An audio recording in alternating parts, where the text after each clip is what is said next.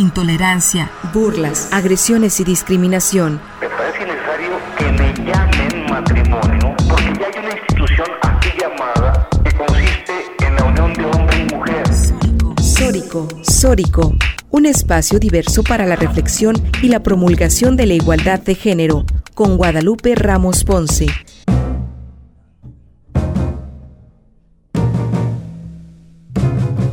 Bienvenidas y bienvenidos a Sórico, sin género de dudas. Agradecemos a quienes nos sintonizan esta tarde de domingo a través de Radio Universidad de Guadalajara por la frecuencia del 104.3 de FM en la zona metropolitana, el 107.9 de FM en Ocotlán, en la Ciénega, el 104.7 de FM en Lagos de Moreno, en la región Altos Norte, y el 105.5 de FM en Ameca, en la región Valles. En este micrófono te saluda Natalia Rojas y te invitamos a que te quedes con nosotras la siguiente hora para deconstruir el género y construir la agenda feminista.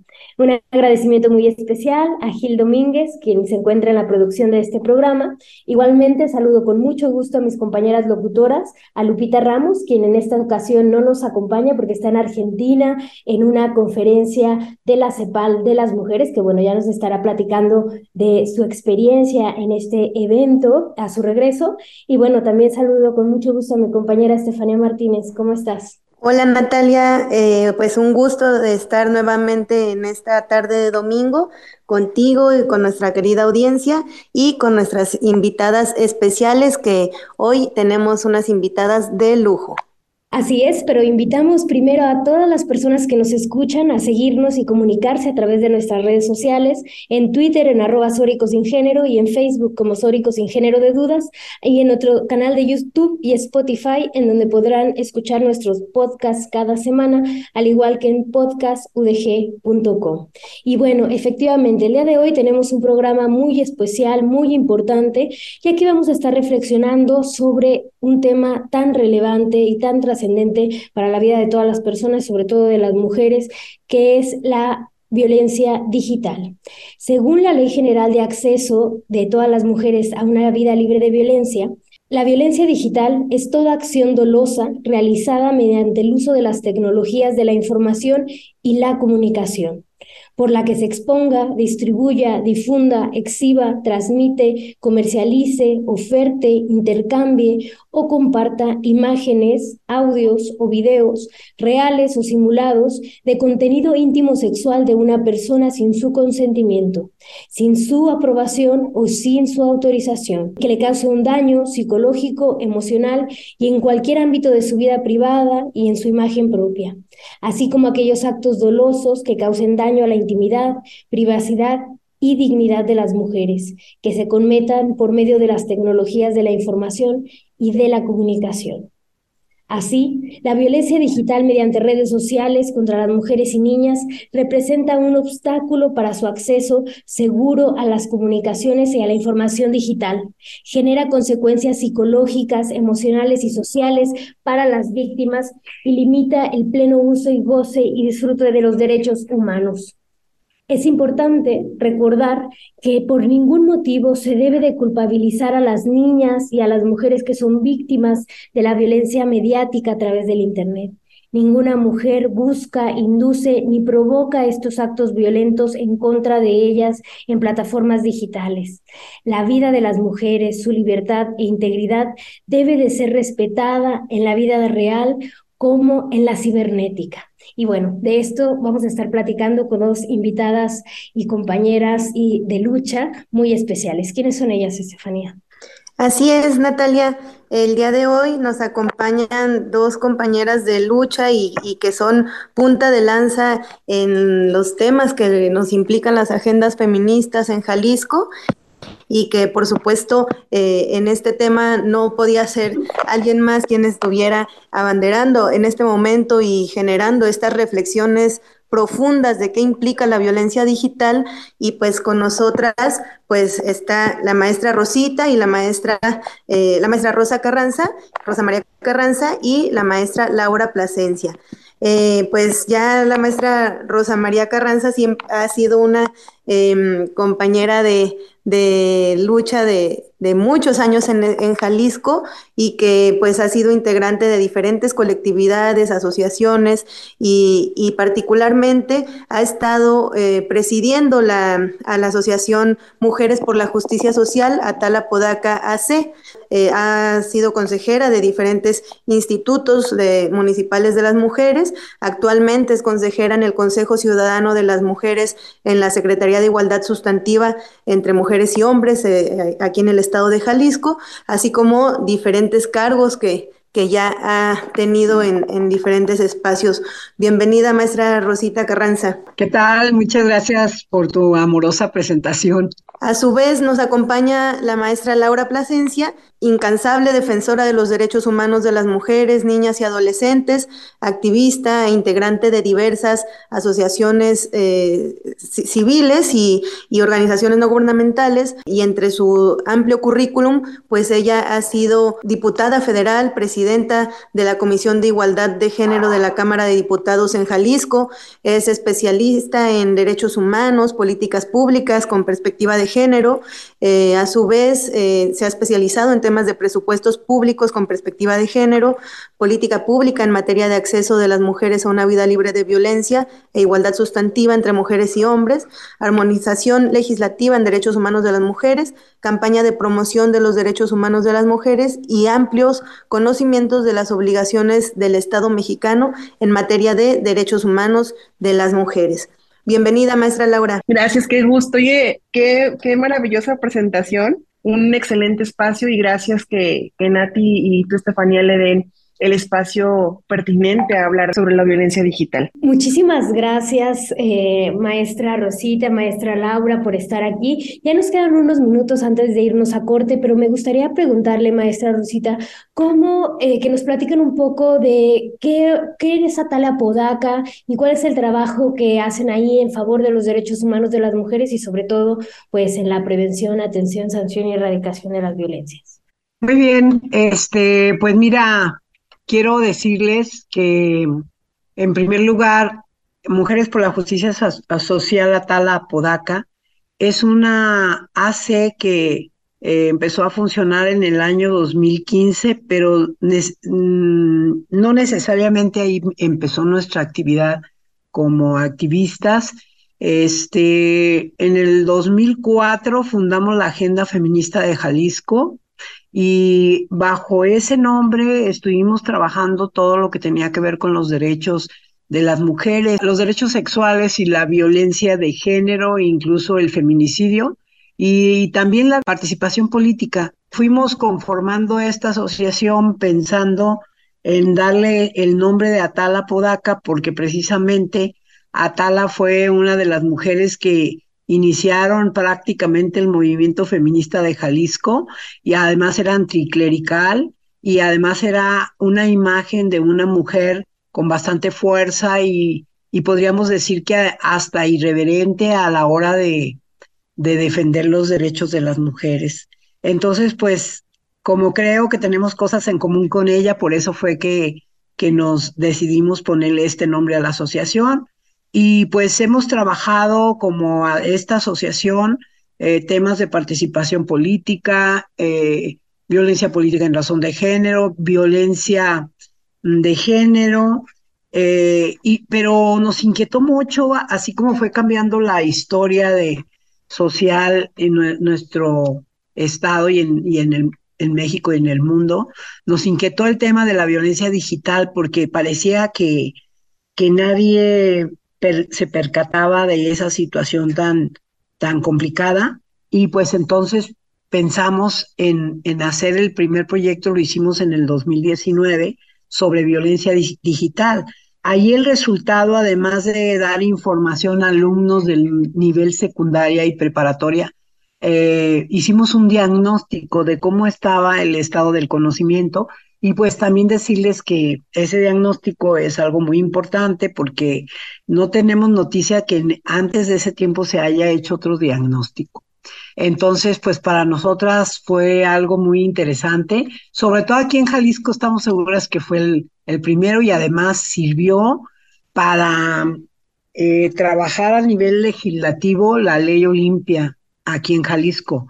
Entonces, pues fue algo que sirvió de base, aunque el trabajo de Olimpia ya lo venía haciendo ella en Puebla y venía ya perfilándose eh, la ley Olimpia, pero también a la hora de que estas modificaciones que se hicieron a nivel estatal, nuestro diagnóstico fue importante para conformar esta legislación, ¿no? Muchas gracias, maestra Rosita, por esta eh, aproximación a, lo que nos implicó la vida de Atala Podaca, por un lado, y cómo pues han, eh, se ha construido eh, la asociación de Atala Podaca a través de esta referenta y con, con toda la, la, fuerza y la pasión que, le, que, justamente se le ha puesto a los temas en Jalisco desde, desde esta asociación que pues ha sido punta de lanza en, en, diversos temas, ¿no? Eh, definitivamente un trabajo sumamente importante y que seguiremos hablando de, de lo que se ha desarrollado desde Mujeres por la Justicia Tala Podaca, así como eh, desde los proyectos que, que, están, que se están generando y gestando desde este espacio. Vamos a corte y regresamos a Sórico sin género de dudas. Sórico sin género de dudas. Valiente sí, sumisa jamás.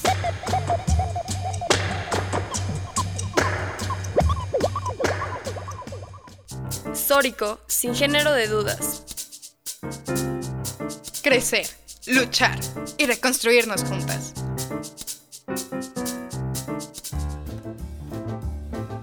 Estamos de regreso a Sórico sin género de dudas. El día de hoy estamos hablando con compañeras de lucha y de la asociación Atala Apodaca con la maestra Rosa María y con la maestra Laura Plasencia. Y bueno, antes nos estaban platicando de dónde surge Atalapodaca. Y bueno, dentro de la gran labor que han hecho en estos años por y en defensa de los derechos humanos de las mujeres, han realizado distintos diagnósticos, pero uno muy particular que hicieron respecto a la violencia digital. Si nos pudieras platicar cómo es que surge este diagnóstico y cuáles fueron sus principales hallazgos, eh, Laura. Eh, hicimos este trabajo, eh, como ya decía, en el 2019 y realizamos una este, intervención en 18 centros educativos, nueve secundarias y nueve preparatorias. Eh, bueno, por decir más o menos cuáles secundarias, pues serían, por ejemplo, la secundaria mixta, la secundaria técnica 126, la secundaria general 130. Ahí más o menos al tratar de ver el trabajo con los alumnos de secundaria, observamos que los alumnos de, secundaria ah, tenían menos conocimiento de lo que era la violencia digital. Eh, se las definimos y luego a la hora que les empezamos a definir los diferentes conceptos, eh, como el grooming, el sexting y esto. Entonces ellos empezaron a decir, ah, sí, ya sabemos, pero los de, los de primero y segundo año de secundaria, para nada, ¿eh? Ellos casi, casi más bien los de tercero de secundaria. A los de secundaria, a los de primero de secundaria, casi, casi que sentíamos que les andábamos dando ideas, ¿no? Este, entonces, decíamos, ahí entrevistamos a 1751 personas de las cuales el 45 el 46, bueno, el 45.9% eran mujeres y el 51.9 hombres entre 12 y 17 años. Este, vimos que eh, el 55 de las personas, el 55% de las personas encuestadas señalaron que las redes sociales mm, donde más se ejerce violencia es en Facebook, WhatsApp, Instagram, Snapchat y YouTube. Entonces, este, los tipos de violencia que identificaron fueron el ciberbullying, el acoso, la, difusión de contenido íntimo o PAC, y este, el 18% nos dijeron que habían sido víctimas de violencia digital el 58% mujeres y el 41% de hombres. Fíjense que esto es muy curioso porque las mujeres, eh, nosotras cuando llegamos, cuando hicimos el proyecto pensamos que mayoritariamente eran mujeres las que habíamos visto que, que tenían, que pudieran tener este problema, pero ahí nos dimos cuenta pues que no, que también los hombres. El 22% del total de las mujeres y el 14% de los hombres han sido víctimas de violencia digital. El 58% de alumnas y alumnas de tercer año de secundaria han sido víctimas de violencia digital. O sea, como les decía, entre más crece el número, pues vamos viendo que, que va aumentando esta violencia. Y los principales tipos de violencia que se presentan, pues son el 40%, el 48% acoso sexual, el 25% ciberchantaje, el 17% robo de identidad, el 15% sexy no consentido, el 14% robo de información, 10% difusión de contenido íntimo, 8% difamación virtual, 3% grooming y el 1% amenazas de muerte. O sea, es, aunque es muy chiquito, pero pues de cualquier manera es algo pues bastante preocupante para, fue, porque ustedes saben que el 1% es un, un número, no, no es un número objetivo, sino es relativo, ¿no? No es un número real, sino es un, porcentaje y equivale a, a muchas mujeres. El total de víctimas de violencia digital este, en mujeres es el, el 48% a acoso sexual y estas cifras corresponden al total de mujeres y de hombres encuestados. El 25% ciberchantaje, el 17% robo de identidad, el 15% sexting no consentido en las mujeres. En los hombres el 31% es acoso sexual, el 27% es ciberchantaje. Fíjense, a ellos los eh, tienen mayor problema en cuanto a ciberchantaje el 21% robo de identidad y el 16% robo de información. Entonces, este, pues, como ustedes pueden ver, principales, aquí tengo otro resultado que también nos sorprendió porque el, los principales agresores o agresoras digitales están en esta relación. Las mujeres, el 69% desconocido, el 10% amigas o amigos, el 9% compañero o compañera, el 4%, el 4 pariente, 2% novios, el 1% pareja y el 1.96 maestros. O sea, se nos hizo muy bueno porque yo creo que tiene que ver eh, con las personas cuando son conocidas, pues ahí es cuando se ve que cuando ellas son conocidas como que se atreven menos a, a tener, a agredir de este tipo de violencia. En los hombres también el 50%, 58% son desconocidos, el 12% amigas y amigos, el 11% compañero o compañera, el 3% pariente, el 3% novio o novia y el 1% pareja y el 1.96 maestros. Entonces, este, en cuanto a e, esas, esas cosas nos, nos llamaron mucho la atención, pero vean, violencia digital contra las mujeres, principales tipos de violencia contra las mujeres. El acoso sexual, el 48%, el ciberchantaje, el 25%, el robo de identidad, el 17%, el sexing no consentido, son cifras que corresponden al total de mujeres víctimas de violencia digital. En el 77% de los casos su agresor fue un desconocido, en el 15% fue un compañero y en el 8% fue un amigo o amigas. Ahora, si hablamos de intenciones de violencia, pues ahí vemos que el 58% del total están muy seguras de denunciar, el 29% están poco seguras y el 13% no denunciaron. Entonces, pues veamos que aquí como que el reto es que eh, vayamos institucionalizando la práctica de la denuncia, porque por las diferentes vías, ¿no? Ya sea nosotras desde sociedad civil o eh, desde los organismos eh, institucionales y o de algún otro organismo autónomo, como, como, que eso lo tenemos que este, estar haciendo, ¿no? Eh, en este nivel también vemos que la percepción de inseguridad en redes sociales es el 46%, no, el 48%. Eh, en general en Facebook, el 10% es en Instagram, el 7% es en Twitter, el 5% en, en YouTube, en Snapchat el 4% y en WhatsApp el 2%. Eh, las cifras también cambian en cuanto a hombres y a mujeres, pero las variaciones, yo podría decirles que en Facebook es donde más eh, presencia de inseguridad hay. El 58% es de las mujeres y el 41% de los, de los hombres. Miren, en el nivel de preparatoria eh, observamos 3.251 personas. El 93% de los entrevistados significa la violencia digital contra el eh, de las mujeres, contra las mujeres, y el 90% contra los hombres. Los panteles educativos que estuvimos puede ser mm, preparatoria de Tonalá, fue la preparatoria 16, la 8, la preparatoria regional del Salto, una preparatoria regional de Tlajumulco, Prepa 10 y un CONALEP. Eh, como ya decíamos, fueron nueve instancias de estas, ¿no?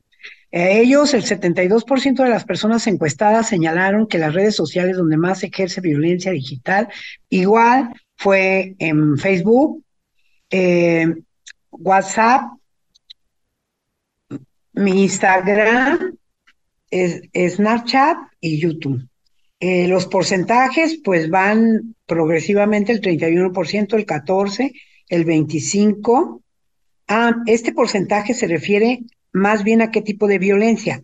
El 31% es el acoso, el 14% es amenazas, el sexting no consentido es el 25%, se nos hizo alto. El ciberbullying, el 28%, el ciberchantaje, el 6%, el robo de identidad, el 4%. Tipos de violencia, pues como ya lo vimos, el acoso, el ciberbullying, sexting no consentido y difusión de contenido. Eh, la violencia digital en cifras, el 22% del total han sido víctimas de violencia digital, 62 mujeres y 37% hombres. El 25% de las mujeres y el 18% de hombres han sido víctimas de violencia digital. Estudiantes víctimas de violencia digital por semestre, el 22% es en el primer año, el 15% es en el segundo, el 19% en tercer año y el 18% en cuarto año, 16% en quinto y el 10% en sexto. Vean que aquí está invertido el porcentaje. En secundaria, la mayor violencia era en los grupos como de tercer año y acá es en los grupos de primer año. Eh, entonces, eso quiere decir que más o menos donde se les presenta este problema mayoritariamente a estos grupos de alumnos es en el tercer año de, secundaria y en el primer año de prepa. Principales tipos de violencia, el 42% es acoso sexual, 20% sexting no consentido. Estas eh, cifras y, este trabajo eh, de diagnóstico que han realizado ah, da una, un hito histórico de qué nos implica esta violencia, este tipo y, modalidad de la violencia que pues en este sistema patriarcal justamente todo se perfecciona, todo puede cambiar estos a, nuevos formatos y, lo que hoy estamos conversando pues eh, da para para, para, poder seguir generando estas reflexiones y qué hacer, ¿no? Eh, vamos a mandar a corte, pero al regresar seguiremos hablando de, de estas, eh, qué nos implica, qué podemos hacer, cómo, cuál es la ruta, el, el, rumbo para a dónde eh, marchar, ¿no? Con, teniendo estas informaciones y, y, este trabajo que están realizando, pues al volver del corte seguiremos hablando de qué nos implica esta, este tipo de, violencia y seguiremos conversando con Atala Apodaca, Mujeres por la Justicia Social. Vamos a corte y regresamos. Dejemos de ser mujeres invisibilizadas. Sórico, sin género de dudas. Sororidad, deconstrucción y empoderamiento. Sórico, sin género de dudas. Y regresamos a Sórico sin género de dudas en donde hemos estado hablando con Mujeres por la Justicia Social, Atala Apodaca, y quienes nos han estado eh, compartiendo los resultados del diagnóstico de violencia digital que implementaron y que justamente se le está dando un seguimiento al proyecto para, para seguir reflexionando y entendiendo qué es lo que implica este fenómeno y esta problemática social contra las mujeres, niñas y adolescentes. Laura, em, ¿cuál es el, qué, sigue después de este diagnóstico tan importante que, han realizado? Claro, justo un, punto que nos llamaba mucho la atención cuando se concluyó el diagnóstico en el 2019, que bien lo, lo refirió la maestra Rosa María González Carranza, pues fue el primer diagnóstico real realizado en territorio en una demarcación con un nivel de confianza del 95% y que recabó la opinión de las y los jóvenes, pero también eh, les brindó herramientas informativas. Creo que lo que vimos de positivo en ese proyecto, pues se retomó en, en el proyecto del 2022, que tiene que ver con regresar eh, a territorio en las diferentes escuelas del municipio de Guadalajara en este momento. Son 15 escuelas de nivel media superior y de nivel eh, de educación básica, nivel secundarias. Y lo que estamos realizando justo con esta importancia de prevenir la violencia digital, pues es una acción informativa, charlas informativas a 15 planteles educativos con las y los alumnos en donde les hablamos desde el origen de la lucha por la ley Olimpia a nivel nacional, qué significaron esta serie de reformas al Código Penal y a la ley de acceso de las mujeres a una vida libre de violencia, tanto a nivel nacional como a nivel Jalisco, y también que comprendan y entiendan la dimensión de la violencia digital, ¿no? De qué manera identificamos qué conductas son parte de la violencia digital, eh, cuáles de ellas constituyen delitos, en dónde están tipificados estos delitos. Eh, la ruta de acceso a la justicia también la estamos eh, socializando con las y los jóvenes porque nos parece importante no solo llevar acciones de prevención sobre qué es la violencia y cómo evitar ser víctimas de violencia, cómo evitar ser agresores y también identificarla, sino nos veíamos como la parte más importante de, a ver, ok, una vez que ya identificaste que eres víctima de violencia digital, ¿a dónde acudo? ¿Qué hago? Eh, independientemente si decido o no denunciar los delitos, mm, qué atención me pueden brindar diferentes instituciones y en eso nos enfocamos mucho en este proyecto. Lo que estamos llevando a, los planteles educativos justo son unas guías de actuación, eh, tanto físicas como digitales, en donde las y los alumnos pueden revisar eh, la ruta de acceso, qué instituciones me brindan, qué servicios, en dónde están eh, instaladas, qué dice el marco jurídico nacional internacional sobre la violencia digital, eh, si soy víctima, cómo debo actuar, qué debo resguardar, qué cuidados debo tener del material que está en mi poder para poder generar una, una, prueba plena. Y justo esa información que les, que les es útil a las y los, a las y los estudiantes. Eh, también estamos, bueno, también realizamos una guía de actuación para funcionariado. Guadalajara tendrá la primera guía de actuación a nivel nacional acerca de violencia digital.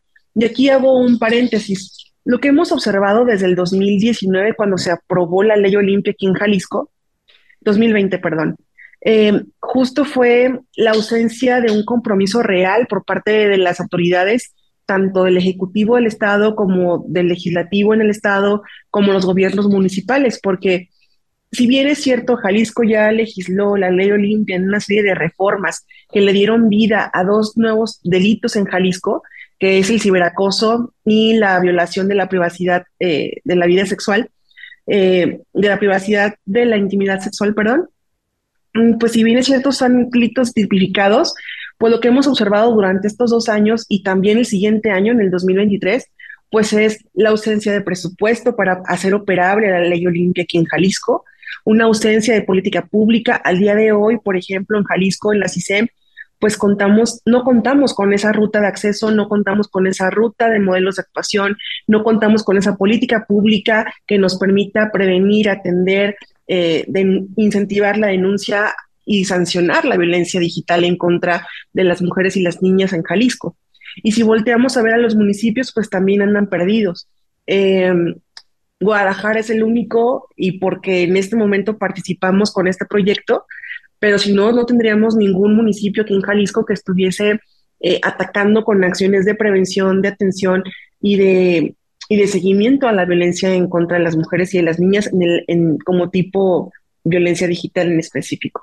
Sí, pues qué importante este tipo de proyectos, sobre todo pues para visibilizar una problemática que se ha agravado en estos años recientes, ¿no? Es decir, la violencia digital es algo pues moderno, muy contemporáneo, ¿no? Que hace falta que tanto la sociedad como las instituciones del Estado pues hagan frente con, a esta violencia con todas sus implicaciones. Entonces, si nos podrías platicar, Laura, ¿de qué va? ¿De qué va la atención y la prevención sobre todo de la violencia digital? Claro, en un primer momento la prevención le compete a los gobiernos municipales y al gobierno del estado a través de la CISEM. a dos años de la ley Olimpia no hemos tenido ninguna campaña de prevención acerca de la violencia digital. Mm, la violencia digital como tal, pues sabemos que lo, lo virtual también es real y que lo que ocurre en la red impacta de manera diferenciada a hombres y mujeres. Aquí me detengo un poco. A nivel nacional, el año pasado, el módulo del INEGI de ciberacoso realizó un diagnóstico, un censo a nivel nacional. A nivel nacional, pues prácticamente más de 19 millones de mujeres y niñas y adolescentes fueron víctimas de violencia digital y 18 millones de hombres eh, también fueron víctimas de, de este tipo de violencia. Pero vale la pena señalar algo y puntualizar algo. La violencia impacta de manera diferenciada eh, tiene un propósito diferente cuando va dirigida a hombres y eh, cuando va dirigida a mujeres. Y lo que hemos observado de manera muy recurrente es que mientras la violencia eh, digital en contra de los hombres, que son estos 18 millones de, 8 millones de, víctimas, mm, va orientada a temas de fraude, a temas de robo de identidad, a temas de agresiones, cuando lo revisamos con la violencia que es ejercida en contra de las mujeres, la que se ejerce en contra de las mujeres y niñas y adolescentes tiene una connotación sexual. Son delitos, son conductas que van más eh, ligados a esta idea de cosificación y consumo de los cuerpos de las mujeres y que obviamente se impacta también en, este espacio eh, virtual. Eh, nos ha llamado mucho la atención también el hecho de que no se conoce a nivel Jalisco y a nivel nacional también hay un, gran tramo por, por, avanzar. No se conocen exactamente cuáles son las conductas que constituyen violencia digital, cuáles de estas conductas son ya hoy en día un delito por parte, por parte del Estado de Jalisco.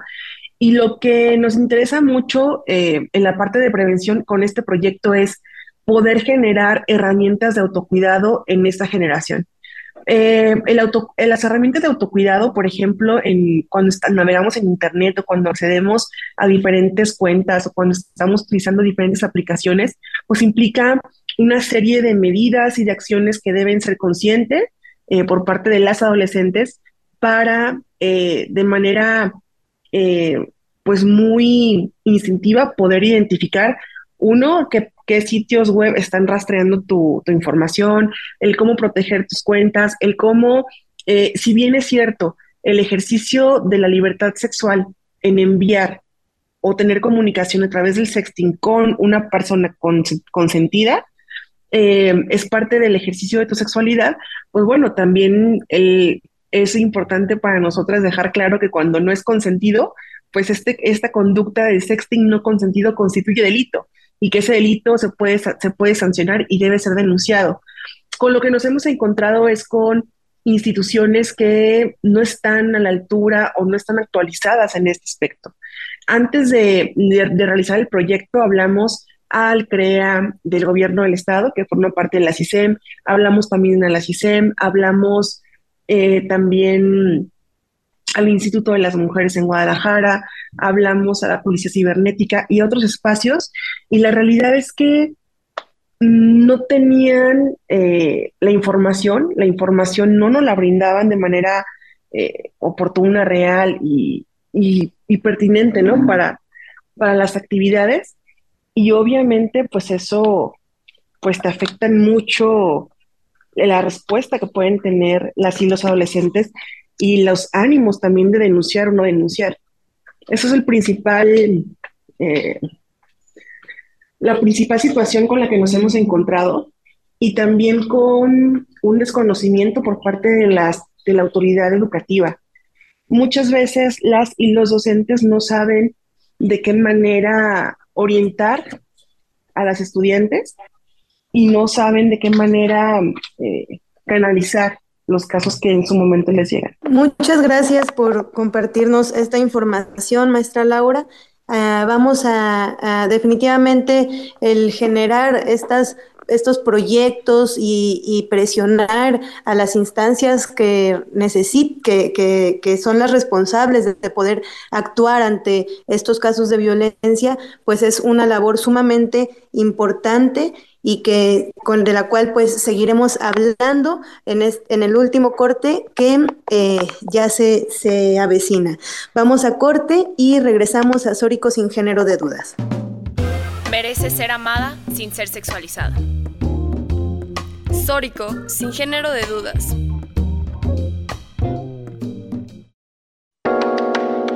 La agresión no es amor, es violencia y se denuncia. Y se denuncia. Sórico. Y regresamos a Sórico sin género de dudas, en donde pues ha sido un un programa muy interesante con la compañía de eh, las y los integrantes de Atala Podaca, Mujeres por la Justicia Social.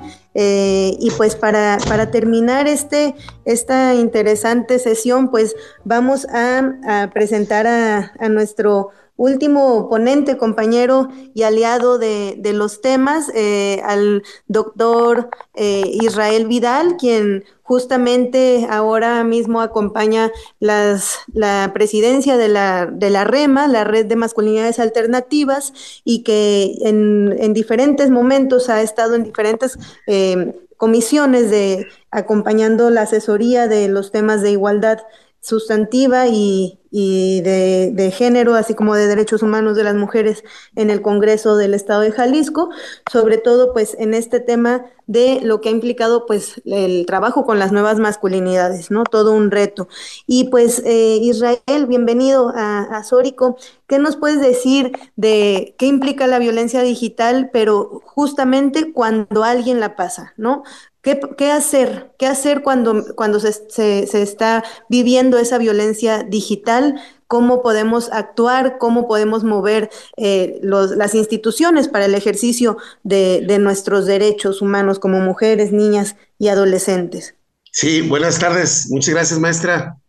Maestra Estefanía Martínez. Eh, eh, nada más comentar que no soy doctor todavía, soy doctorante o pasante del doctorado. sí, eh, bueno, eh, dentro de la guía de atención a la violencia digital, este, que elaboró la asociación Atala Podaca, muy atinadamente se establece una serie de, pues una serie de, de, pautas que hay que seguir cuando se está en la condición de víctima, sobre todo de mujeres y niñas. Y una de las recomendaciones, eh, en este caso, regularmente se hace con los padres, las madres, las hermanas, los hermanos o algún familiar que les acompañe durante el proceso de orientación, de atención y asesoría sobre las acciones que se pueden seguir y ya sea que se desea o no denunciar. Si se decide hacer la denuncia, es importante que se realice un respaldo de las fotografías, de los mensajes y los videos que se hayan hecho para generar ese daño.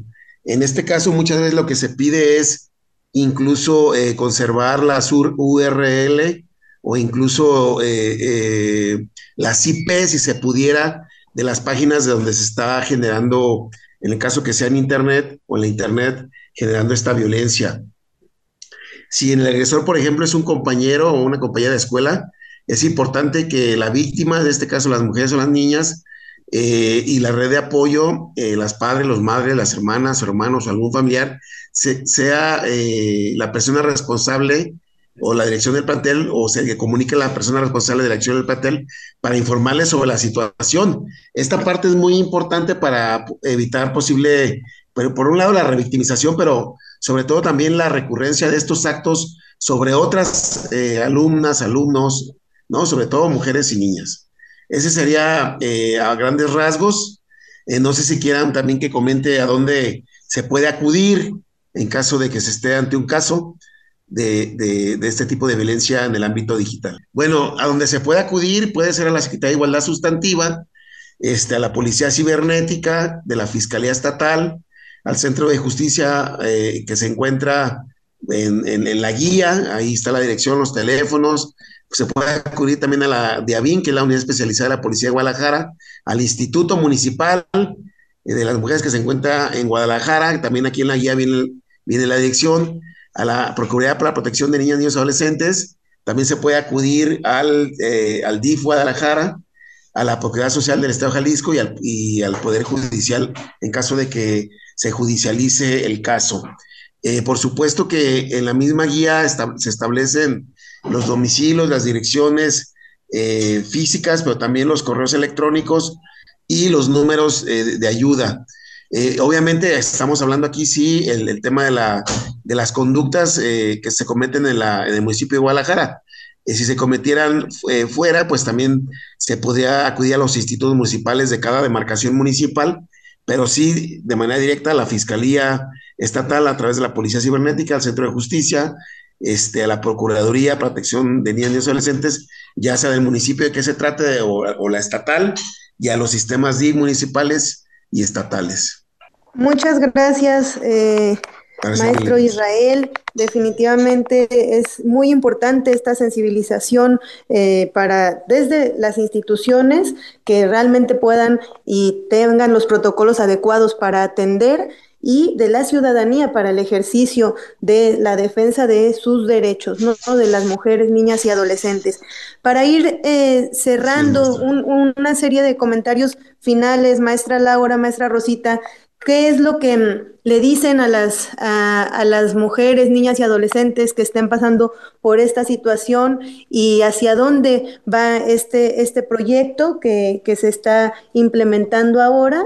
Este, así como, pues, qué se espera eh, para este futuro inmediato de Atala Podaca para eh, cerrar este programa.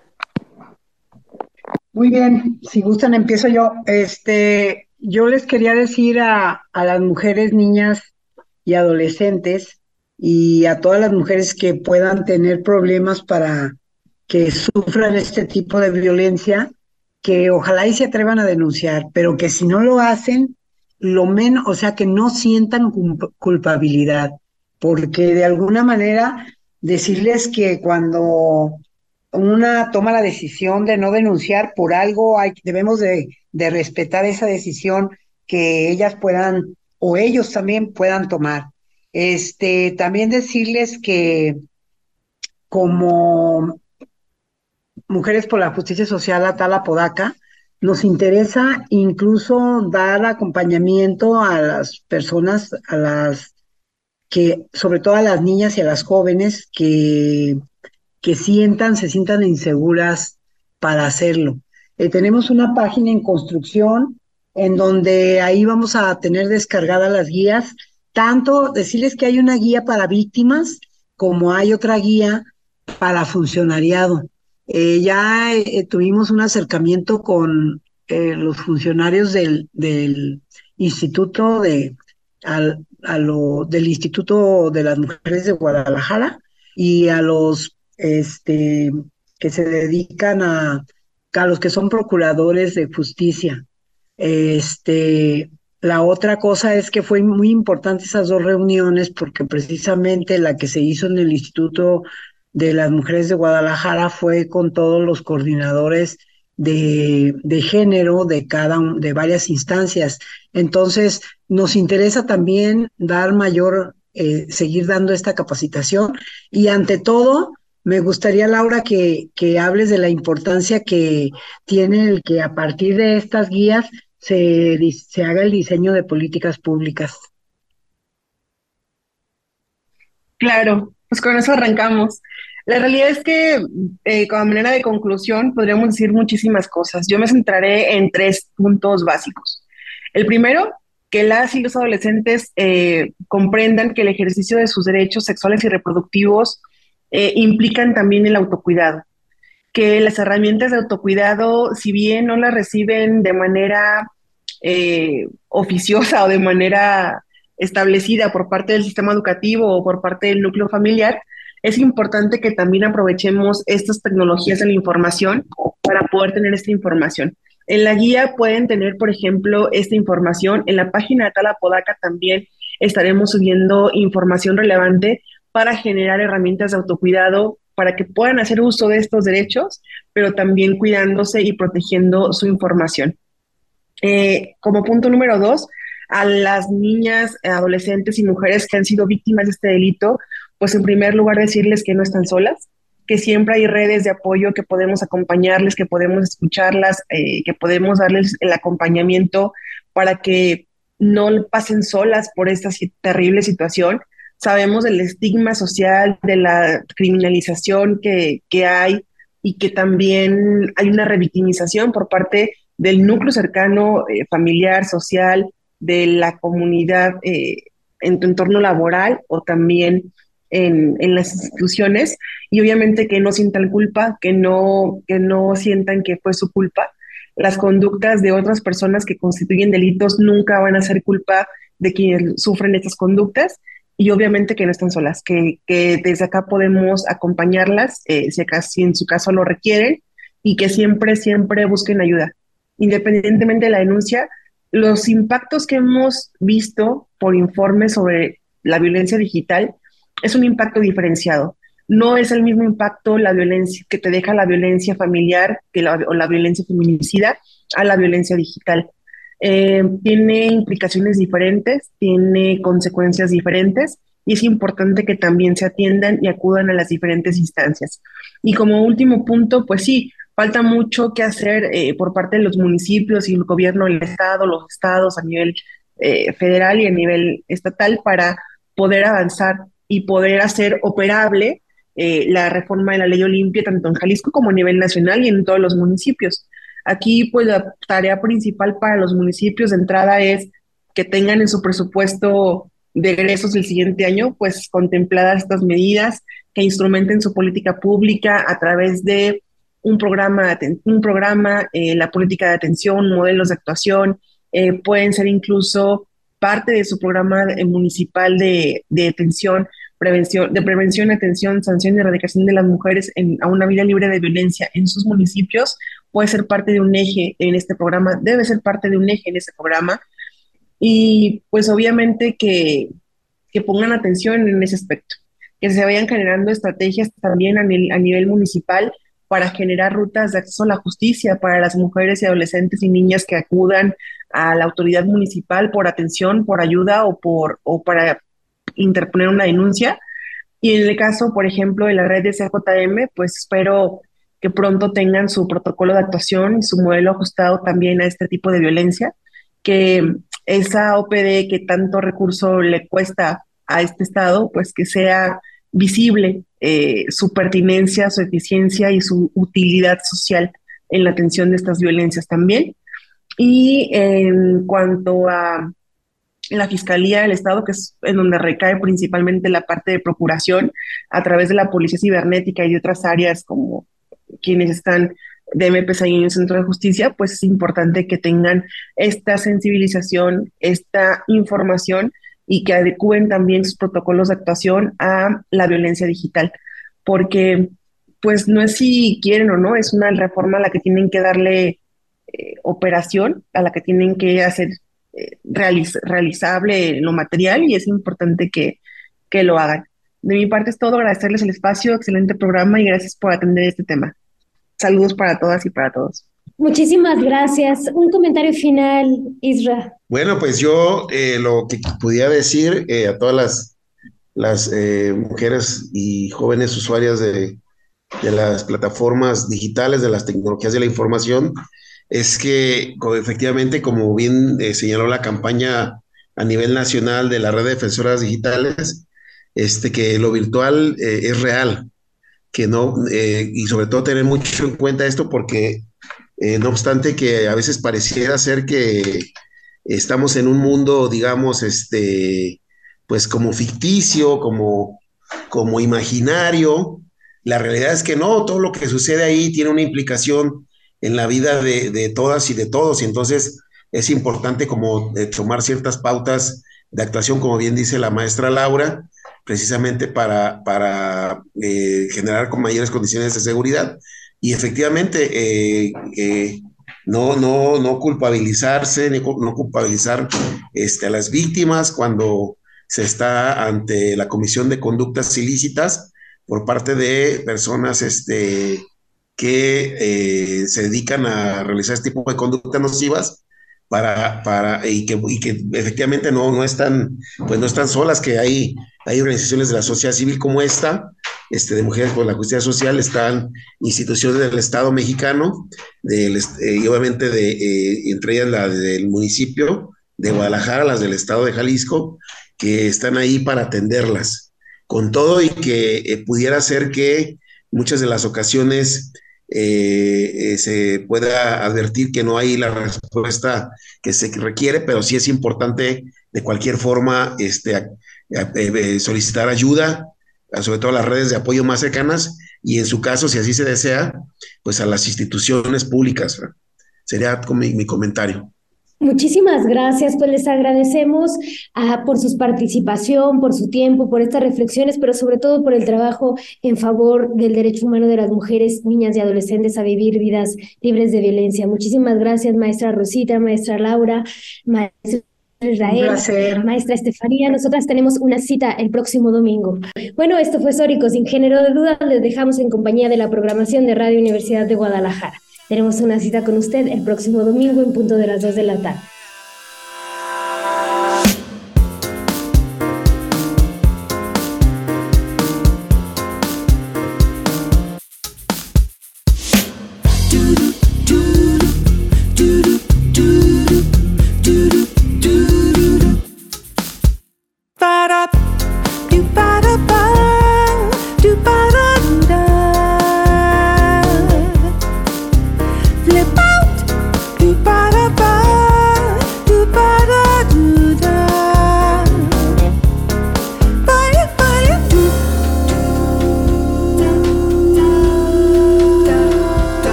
Sweet sugar pop, sugar pop, rocks a pop. You don't stop till the sweet beat drops. I show improve as I stick and move. Every pose recited on top of the groove. Smooth life, floating like a butterfly. Notes that are flow, sun like a lullaby. Brace yourself as the beat hits ya. Dip, trip, flip, fantasia.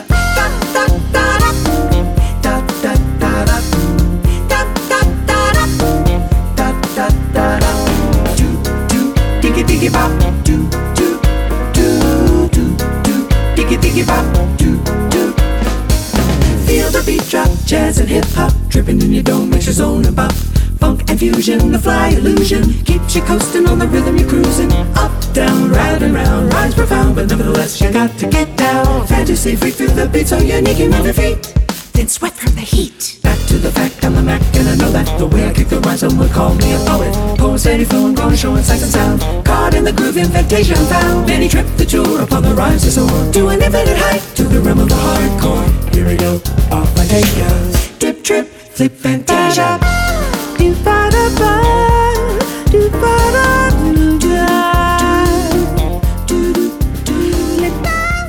Intolerancia, burlas, agresiones y discriminación. Que me llamen matrimonio, porque ya hay una institución así llamada que consiste en la unión de hombre y mujer. Sórico, Sórico, un espacio diverso para la reflexión y la promulgación de la igualdad de género, con Guadalupe Ramos Ponce Gracias por acompañarnos.